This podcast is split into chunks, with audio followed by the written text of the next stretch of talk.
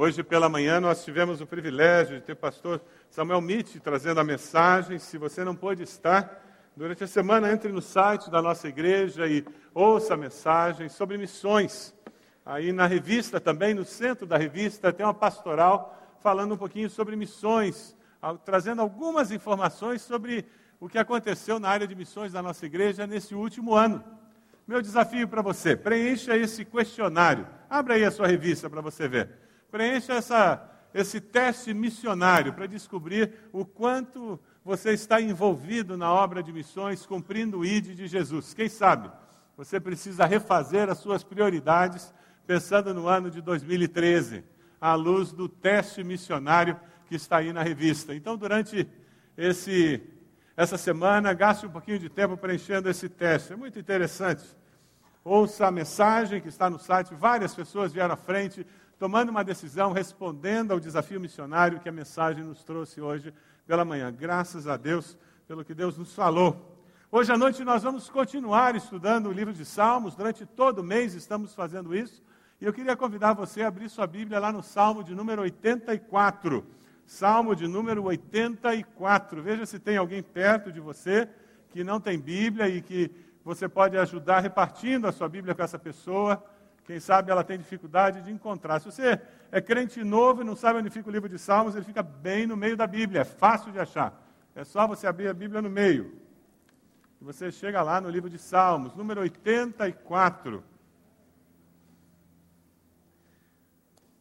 Muitos anos atrás, quando eu fazia seminário, pastor Samuel Mitch era executivo, diretor da Junta de Missões Nacionais da Convenção Batista Brasileira, morava no Meia eu fui visitá-lo uma vez. Foi muito interessante porque ele contou uma historinha e ficou comigo aquela história.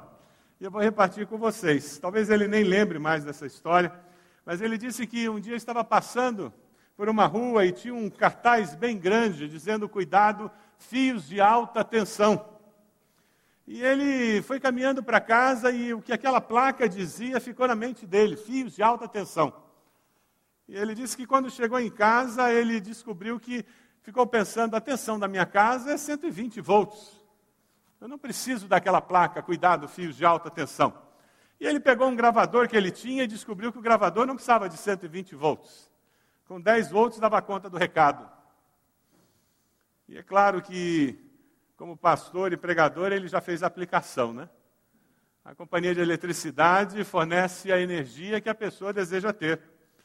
Eles têm milhões de volts à disposição. Você pode ter 220, 110 na sua casa.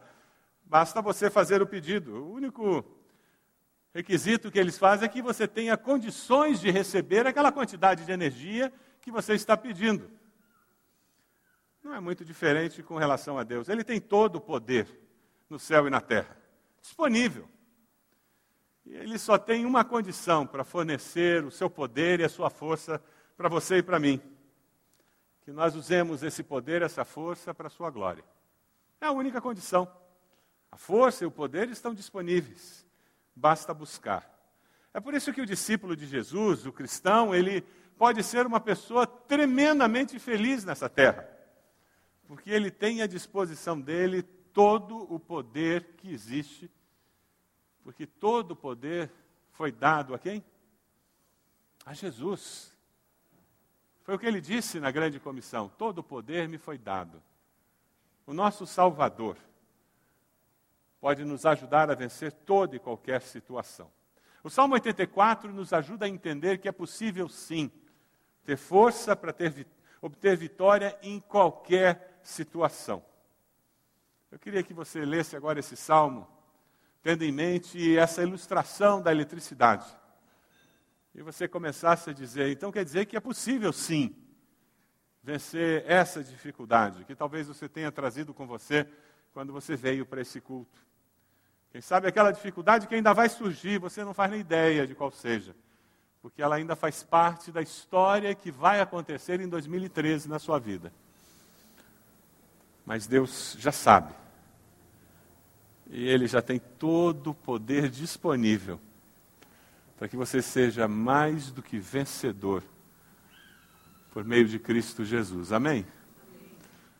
Salmo 84 nos diz assim: Como é agradável o lugar da tua habitação, Senhor dos exércitos. A minha alma nela e até desfalece pelos atos do Senhor. O meu coração e o meu corpo cantam de alegria ao Deus vivo. Até o pardal achou um lar e andorinho um ninho para si para abrigar seus filhotes. O lugar certo, perto do teu altar, ó Senhor dos exércitos, meu rei, meu Deus. Como são felizes os que habitam em tua casa, louvam-te sem cessar. Como são felizes os que em ti encontram sua força e os que são peregrinos de coração. Ao passarem pelo vale de Baca, fazem dele um lugar de fontes, as chuvas de outono também o enchem de cisternas. Prosseguem um caminho de força em força, até que cada um se apresente a Deus em Sião. Ouve a minha oração, ó Senhor Deus dos exércitos. Escuta-me, ó Deus de Jacó. Olha, ó Deus, que és nosso escudo, trata com bondade o teu ungido. Melhor é um dia nos teus atos do que mil noutro lugar. Prefiro ficar à porta da casa do meu Deus, habitar nas tendas dos ímpios. O Senhor Deus é sol e escudo, o Senhor concede favor e honra, não recusa nenhum dos bens aos que vivem com integridade. Ó Senhor dos exércitos, como é feliz aquele que em ti confia. Ó Senhor dos exércitos, como é feliz aquele que em ti confia. Bem-aventurado, feliz aquele que em ti confia. Senhor, a minha força está em ti. Você consegue dizer isso? Senhor, a minha força está em ti. Vamos dizer de novo? Senhor, a minha força está em ti. Essa é a certeza do salmista. E se nós fôssemos fazer um resumo desse salmo, seria essa expressão: Senhor, a minha força está em ti. Quantas vezes na vida nós temos que repetir isso para nós mesmos, para os principados e potestades? Precisamos repetir e repetir para ouvirmos-nos a nós mesmos dizendo: Senhor, a minha força está em ti. Porque a força que dá a vitória é a força que está em Deus. Veja o versículo 5 versículo 5 traz esse conceito tão importante para todos nós. Como são felizes os que em ti encontram a sua força, não é na, na, condição financeira, como são felizes os que encontram a sua força, não é no entretenimento, não é porque eu tenho uma estrutura emocional muito boa, não é porque eu sou uma pessoa bem, bem ajustada, bem estruturada, eu não encontro a minha força porque eu tenho uma família muito boa, eu não encontro a minha força numa igreja muito boa, eu não encontro a minha força em coisas boas. Eu encontro a minha força num ser supremo, eterno, todo-poderoso, na rocha eterna. É por isso que eu sou feliz. E nada, nada pode tirar essa felicidade que vem de dentro para mim, que emana desse ser todo-poderoso. O Filho de Deus é feliz porque tem no seu Deus uma fonte inesgotável de poder. É essa certeza que o sustenta na vida. Deus é a minha fonte de poder. Veja o versículo 11. Versículo 11 nos fala sobre isso de uma forma muito preciosa. Vamos ler juntos? O Senhor Deus é sol e escudo. O Senhor concede favor e honra não recusa nenhum bem aos que vivem com integridade. Quando nós confiamos na nossa força, nós estamos dizendo para Deus: Eu dou conta do recado, Deus, eu me viro sozinho. Tem uma historinha que eu vi, que eu não sei se é verdade ou não, mas que ela traduz muito bem essa autossuficiência, essa mania do ser humano de dar conta do recado sozinho. Diz que os pais se sentaram à mesa com os dois filhinhos e um deles se foi colocado na posição de que tinha que fazer oração. Criança pequena, e os pais deram as mãos com as crianças, e o menino começou a orar e disse: Papai do céu, muito obrigado pela comida, muito obrigado pelo papai, abençoa o papai, abençoa a mamãe, abençoa a minha irmãzinha. Para mim não precisa, não, porque eu me viro sozinho. Mas é um retrato dessa mania do ser humano de achar que dá conta da vida sozinho. Pergunta a pessoa do lado aí, você acha que dá conta das coisas sozinho? Pergunta para ele. Você ainda acha que dá conta de tudo sozinho? É impressionante como a gente tem mania de achar. A gente tem mania de achar que a gente dá conta do recado. E sabe o que acontece? Muitos de nós começam a ter uma impressão de que a vida cristã, viver o que a palavra de Deus nos ensina, é uma impossibilidade. Recentemente eu ouvi alguém dizer que o que os pastores pregam no púlpito é o ideal da vida cristã. E que ninguém pode achar que é possível viver esse ideal da vida cristã que é pregado no púlpito. Você já ouviu isso de alguém? Se você ouvir isso de alguém, repreende, porque isso é do diabo.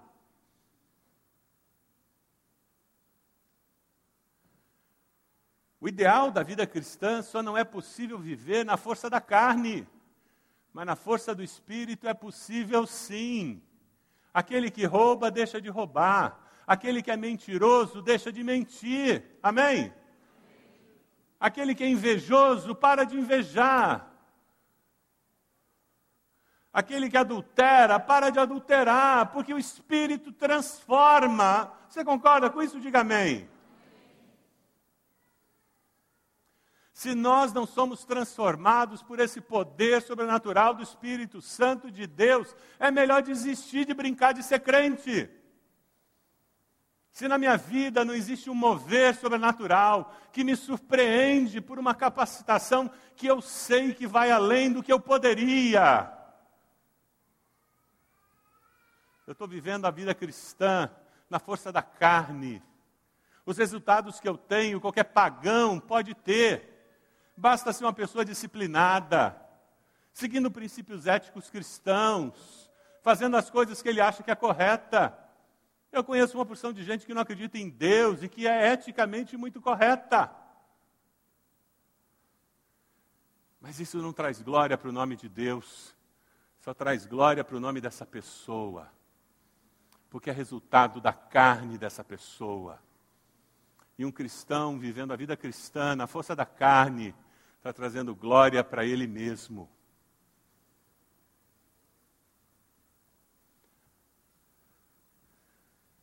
Quando nós reconhecemos a nossa fragilidade humana, nós descobrimos o que o apóstolo Paulo quis dizer quando ele falou andai no espírito e jamais satisfareis as concupiscências da carne, os desejos da carne.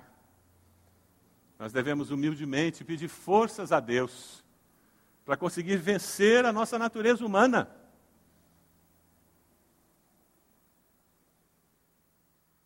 O ideal cristão se torna realidade na vida do cristão quando o Espírito de Deus tem liberdade para trabalhar em nossas vidas. Você tem permitido que o Espírito de Deus trabalhe na sua vida, dando vitória, trazendo transformação, modificação no seu jeito de ser. Porque o Espírito de Deus, ele transforma a minha vida e o mundo ao redor de mim. Ele transforma a realidade interior do meu ser e a realidade da vida daqueles que estão ao meu redor é impactada. Você encontra isso no Velho Testamento, encontra isso no Novo Testamento. Dê uma olhadinha no versículo 6. A força que está em Deus é a força que transforma o nosso mundo. O versículo 6 diz: Ao, ao passarem pelo vale de Baca, fazem dele um lugar de fontes. As chuvas de outono também o enchem de cisternas. O vale de Baca é um vale árido. Isso é lugar de sofrimento, de dor, é um lugar onde não tem resultado nenhum. É aquela pessoa que chega num ambiente onde não existe temor a Deus, respeito a Deus, onde as pessoas não usam os princípios bíblicos para se relacionar, e a sua presença começa a transformar aquele ambiente de trabalho, aquela família. As pessoas começam a se respeitar, a se amar, um ajudar ao outro, porque você está ali. Porque você transforma aquele lugar árido num ambiente de amor, o cristão, quando ele chega num lugar, ele traz esperança. Na sua família, você é uma fonte de esperança, com as suas palavras, com as suas atitudes, com as suas reações. Na sua família, você é uma fonte de amor, com as suas atitudes, com as suas reações. Se Deus tirar você da sua família, ela vai sofrer com a sua ausência ou vai se sentir aliviada?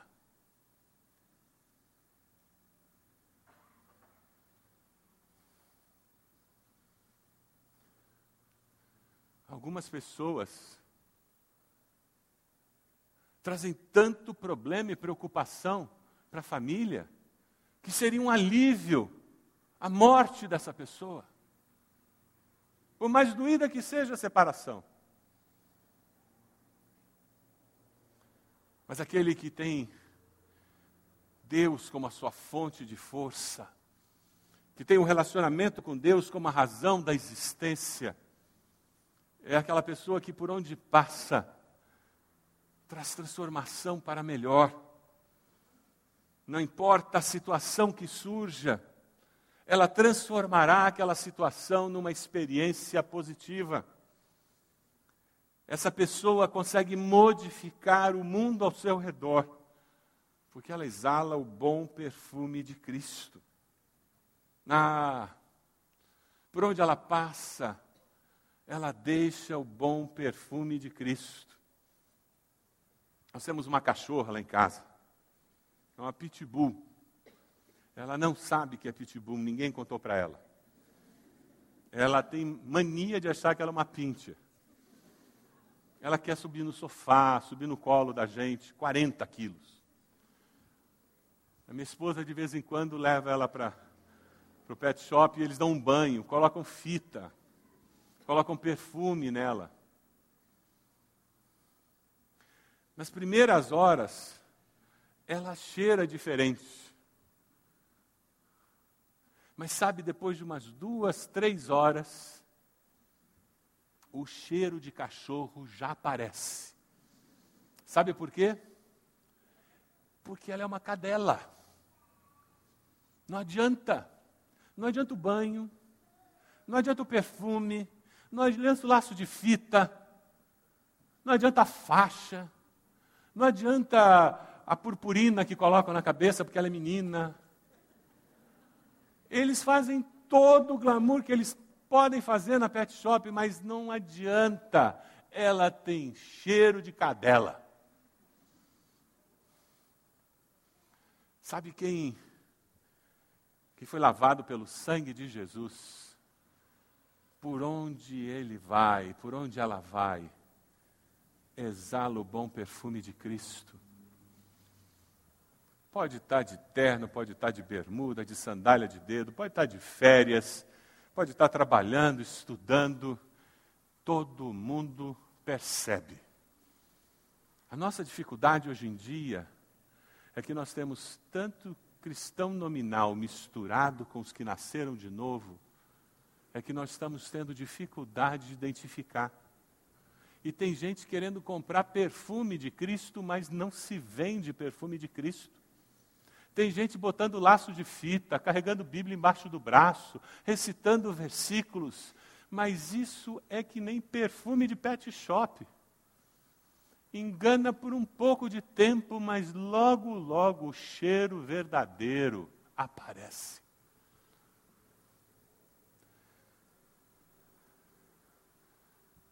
Sabe como é que você identifica se você de fato é discípulo? Se de fato Deus é sua fonte de vitória, fonte de força. É interessante porque o salmista, de uma maneira muito simples, ele passa essa verdade. No Velho Testamento, Deus habitava no Santo dos Santos.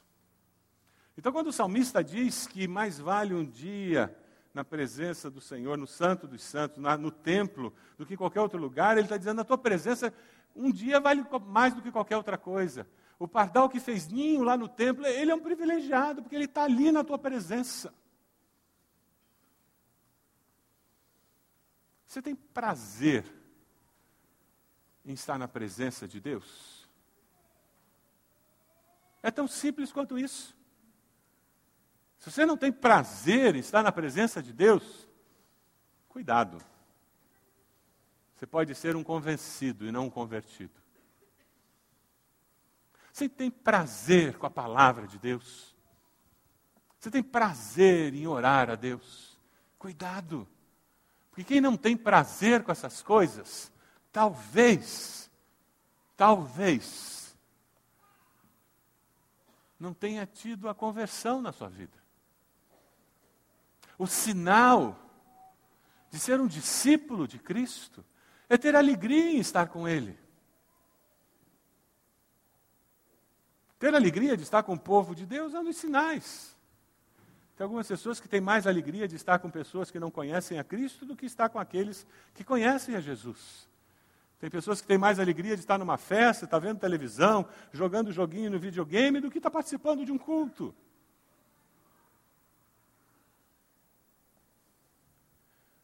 Quem sabe a palavra desse salmista, desse salmo, nos alerte para o perigo de estarmos vivendo longe do Deus que pode ser a nossa força.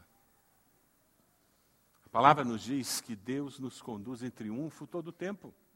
Ora, se eu não caminho perto dele, se eu não tenho prazer de estar com ele, como que ele vai me conduzir em triunfo? Ah, mas quando ele é a minha fonte de força, de prazer, é a razão da minha existência.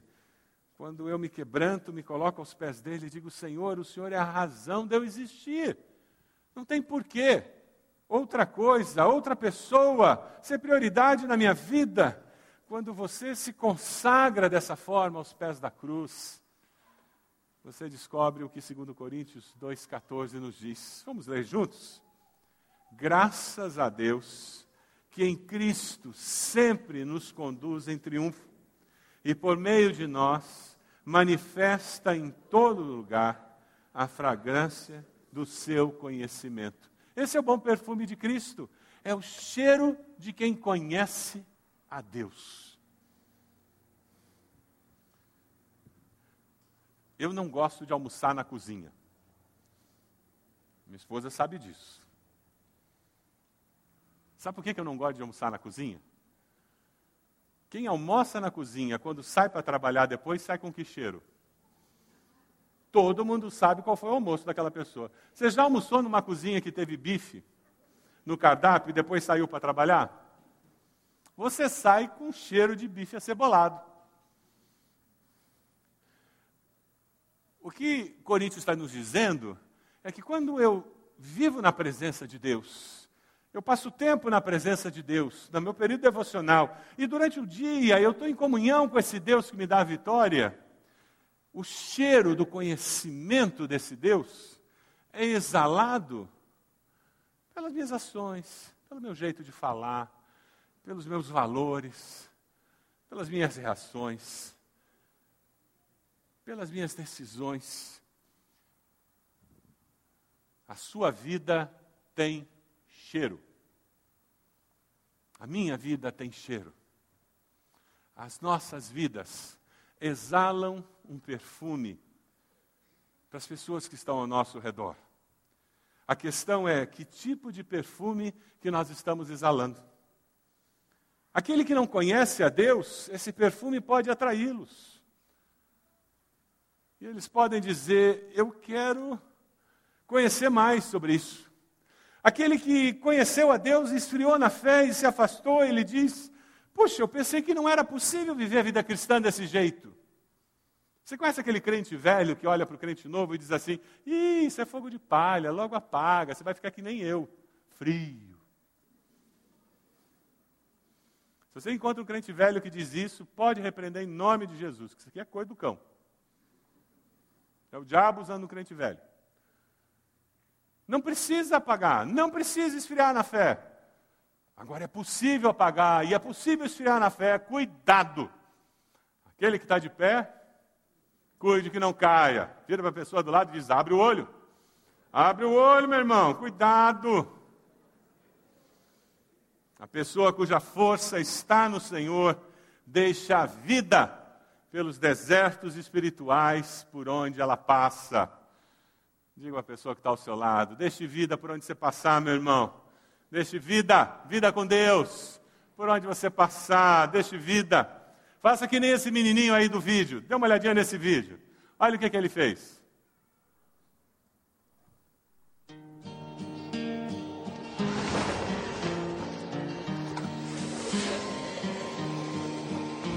Eventually, uncertainty, I want to be in the warm heart of your love and mine. To feel you all around me and to take your hand along the sand. Ah, but I may as well try and catch the wind. When sundown to hide a while behind your smile. And everywhere I look, your eyes would find. For me to love you now would be the sweetest thing. Twould make me sing. Ah, but I may as well try and catch the wind.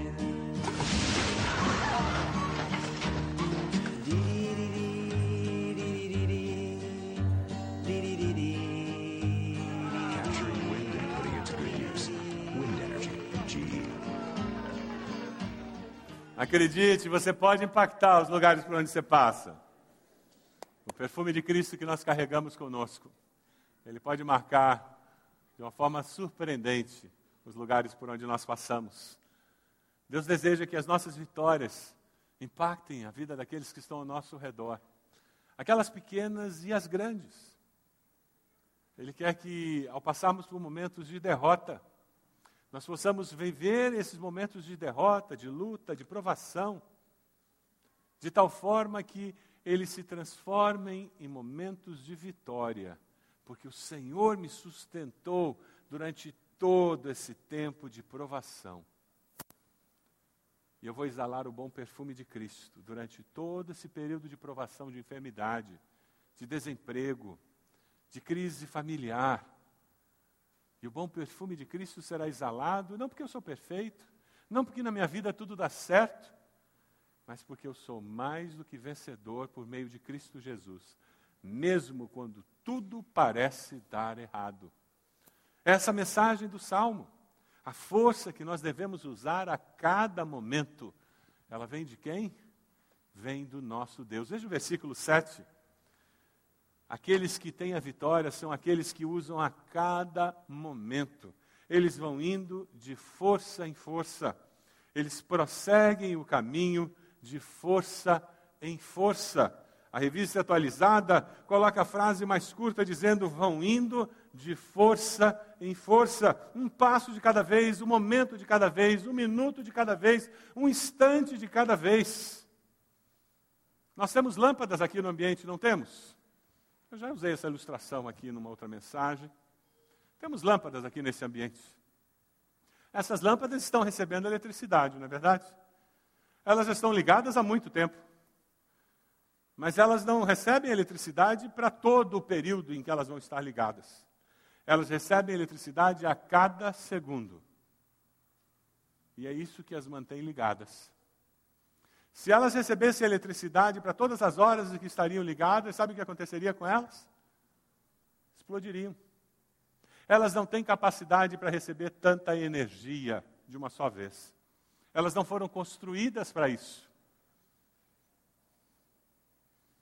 Da mesma forma, eu e você não fomos construídos para receber toda a força necessária para viver as dificuldades de 2013, da próxima década. Já pensou a bateria de lítio espiritual?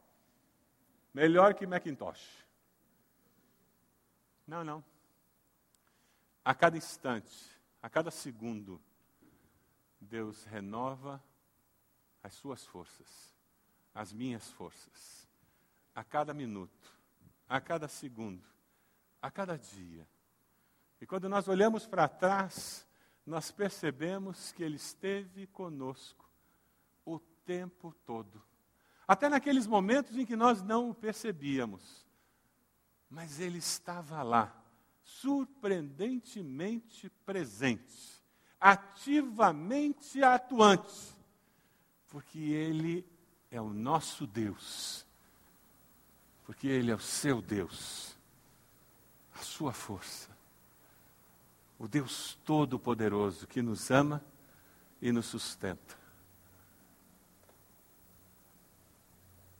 Buscai a Deus enquanto se pode achar.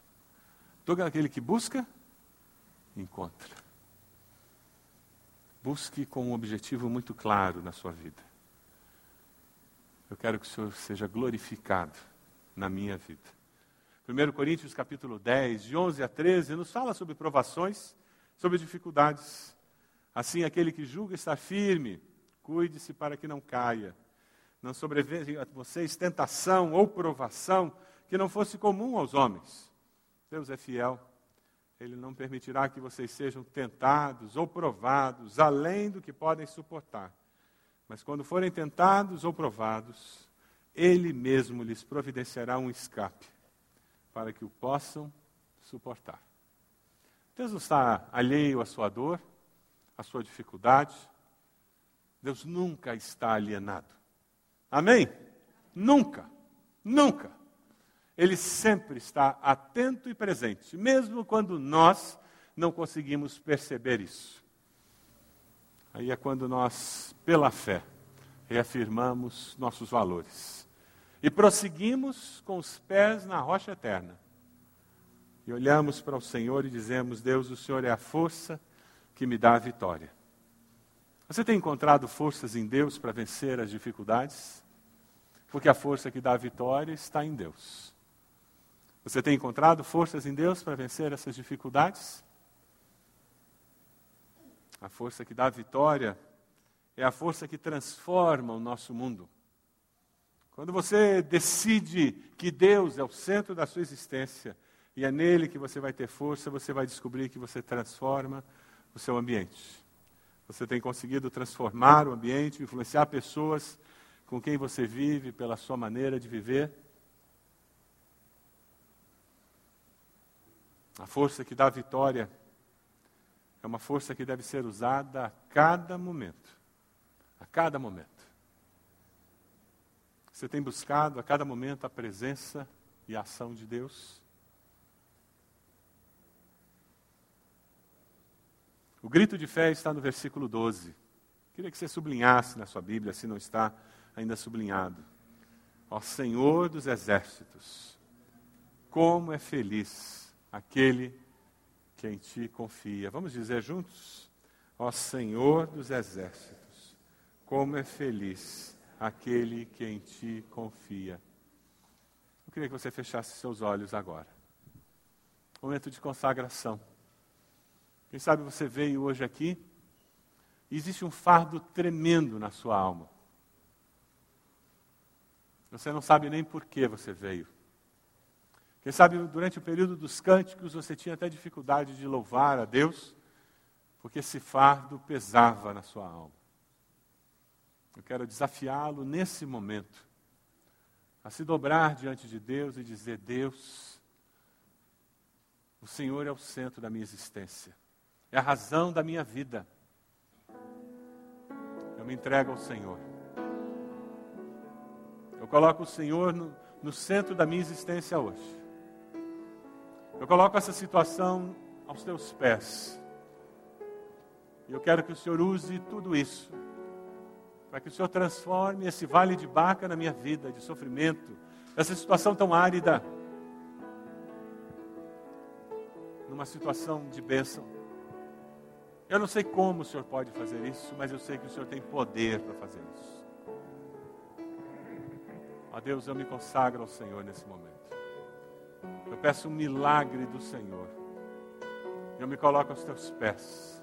Eu clamo em nome de Jesus. Muda essa situação na minha vida.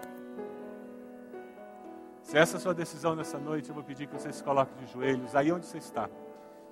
Com esse gesto, você vai estar dizendo para o Senhor: Deus, eu preciso de uma intervenção sobrenatural do Senhor em uma situação específica da minha vida, da minha família, no meu trabalho. Eu clamo em nome de Jesus. Ó Deus, a minha força é o Senhor. Eu não vou confiar em mim mesmo. Eu não vou confiar em outras pessoas. Eu confio no Senhor e no Senhor apenas. E é assim que eu me coloco aos teus pés. Eu peço a intervenção sobrenatural do Senhor. Diga a Deus se tem algum pecado meu que precisa ser confessado, faz essa obra na minha vida. Se tem algum valor que precisa ser mudado, faz essa obra na minha vida. Quem sabe você não está passando por uma aprovação muito grande, mas você sabe que Deus não é prioridade na sua vida. Você não tem período devocional, você não lê muito a Bíblia, você não tem tempo de oração, você não tem prazer de estar na presença de Deus. E você gostaria de ter prazer de estar na presença de Deus, de ler as Escrituras. Se coloque de joelhos, peça que o Espírito Santo de Deus coloque no seu coração isso. Que o Espírito Santo de Deus coloque sede pela palavra, fome pela palavra, vontade de estar na presença de Deus. Peça que Deus transforme isso na sua vida. Onde você está? Se coloque de joelhos e nós vamos orar por você. Aí onde você está, se coloque de joelhos e nós vamos orar pela sua vida. Onde você está? Isso. Seu tempo com o Senhor. Tempo de dedicação. Quem sabe esse ano tem um desafio tremendo, algo que você não sabe como Deus vai fazer um milagre. E você gostaria de colocar esse milagre que você precisa ver acontecer no altar do Senhor. Você gostaria que Deus fizesse esse milagre? Coloque isso diante de Deus. Conhece de joelhos, onde você está? Com esse gesto dizendo: Deus, eu estou esperando um milagre. Eu quero pedir que o Senhor faça esse milagre na minha vida, na vida da minha família. Coloque esse milagre diante do Senhor.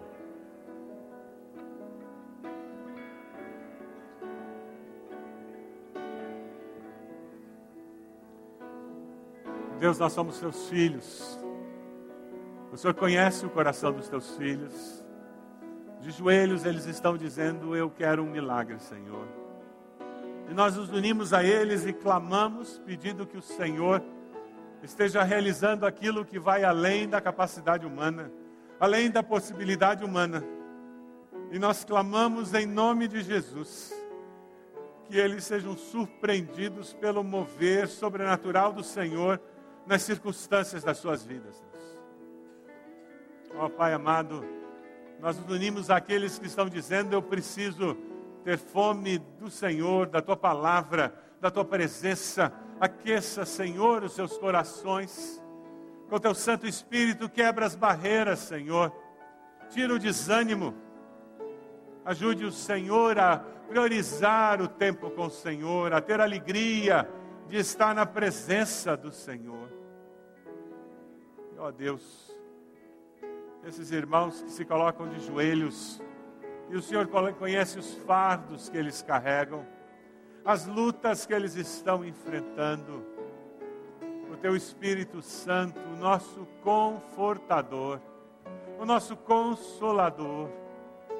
Ó oh, Deus, nós pedimos que em nome de Jesus, como um bálsamo, Ele esteja trazendo alívio no coração dos teus filhos, enchendo-os da tua paz, dando a eles discernimento, sabedoria, uma luz, Senhor, com relação às decisões que têm que ser tomadas, tranquilidade para esperar o que tem que ser esperado. Mas antes de tudo, Senhor, a certeza de que o Senhor é maior do que qualquer dificuldade, que o Senhor é mais poderoso do que qualquer situação, e de que o teu amor é maior e permanece para sempre. Ó oh, Deus, abençoa-nos com a tua graça, com a tua bondade a cada um de nós. E que durante essa semana nós possamos a cada momento buscar força no Senhor. Nós te pedimos isso, no nome precioso, sobre todo nome, que é o nome de Jesus. Amém, Senhor. Amém.